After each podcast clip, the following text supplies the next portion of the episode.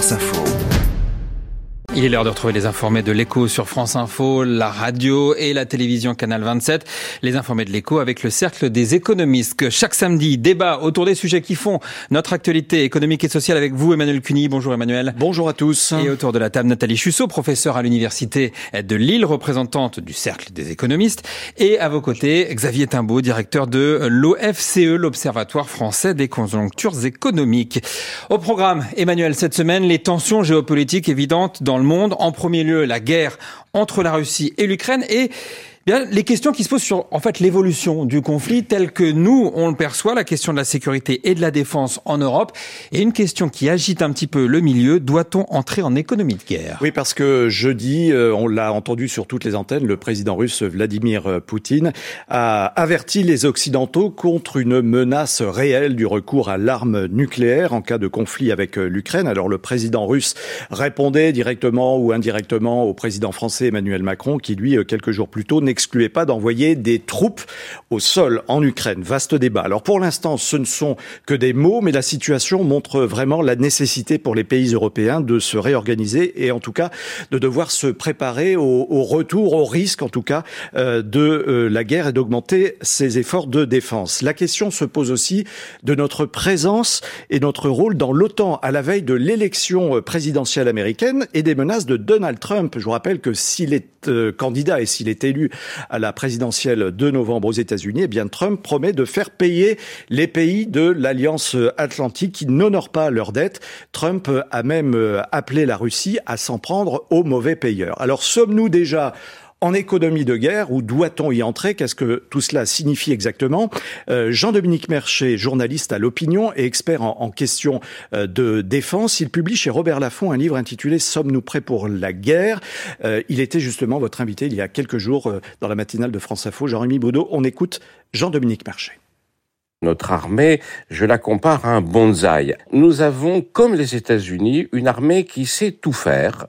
Nous avons des satellites, nous avons des porte-avions, nous avons des forces spéciales, nous avons des chars, nous avons absolument tout, comme l'armée américaine. Sauf que comme nous ne sommes pas les États-Unis, eh bien, nous l'avons en petit, donc en version bonsaï. C'est efficace, ça marche, mais ça ne permet pas de faire les choses pendant longtemps et ça ne permet pas de faire les choses de manière massive. Donc euh, question des moyens à deux niveaux, évidemment, financier euh, et matériel.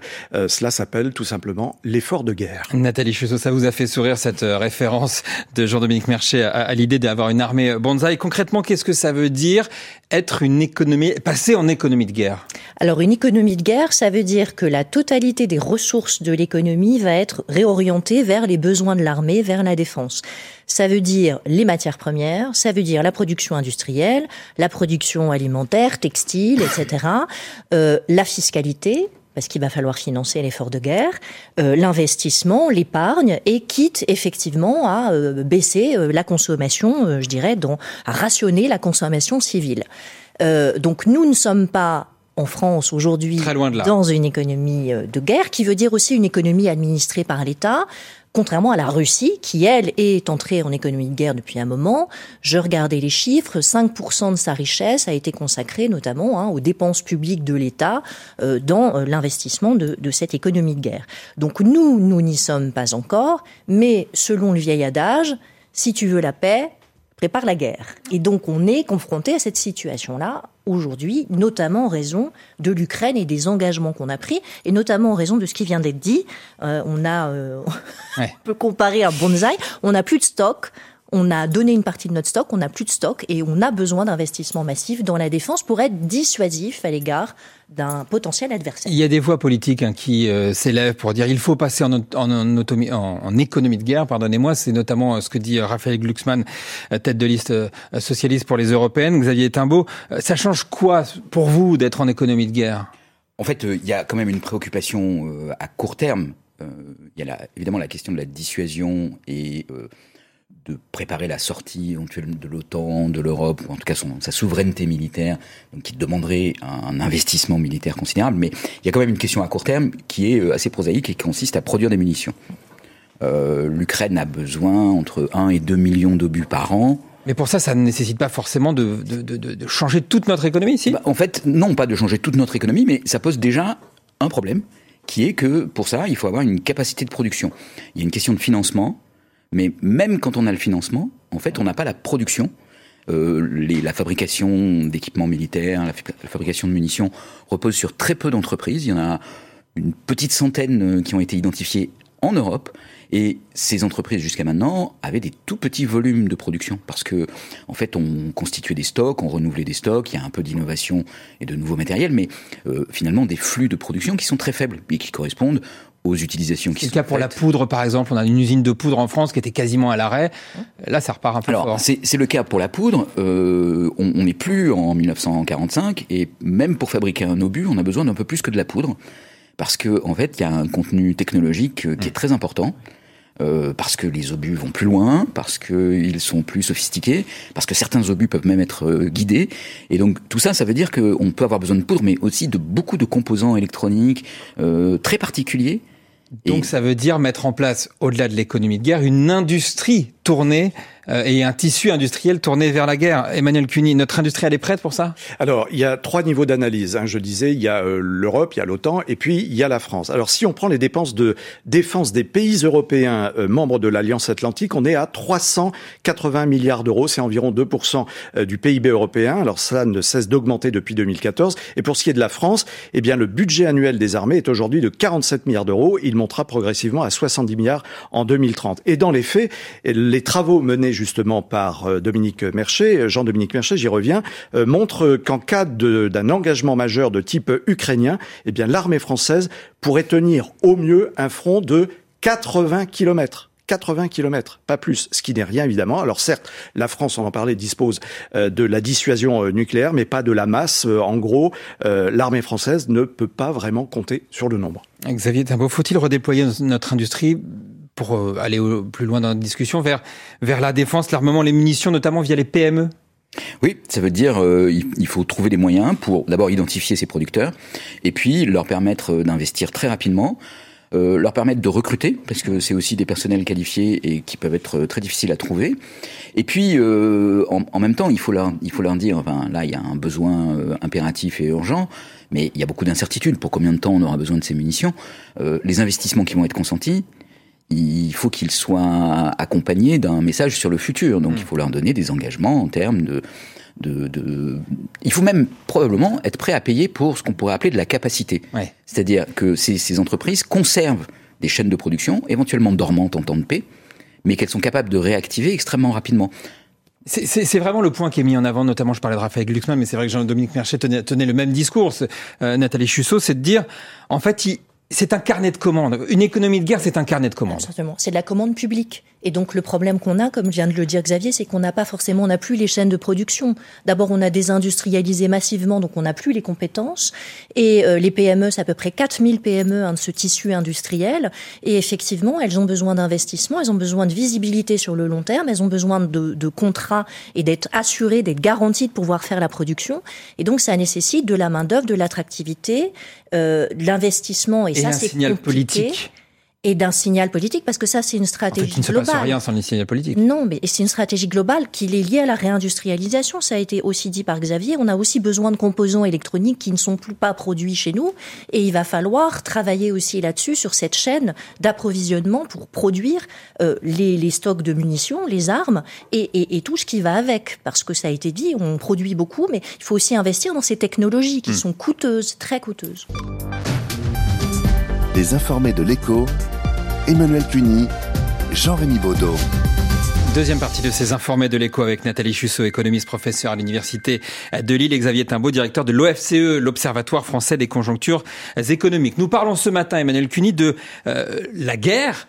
Mais comme le disait très bien euh, euh, Nathalie, pour euh, préparer la paix, il faut aussi... Non, c'est l'inverse.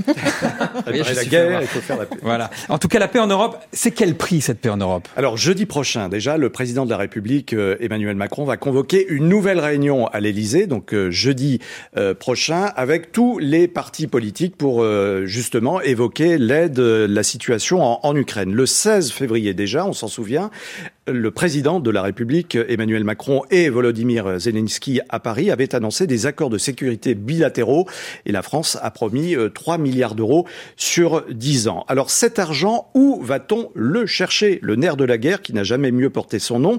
L'économiste britannique John Maynard Keynes disait, je cite, l'économie de guerre, c'est le passage de l'abondance à la pénurie.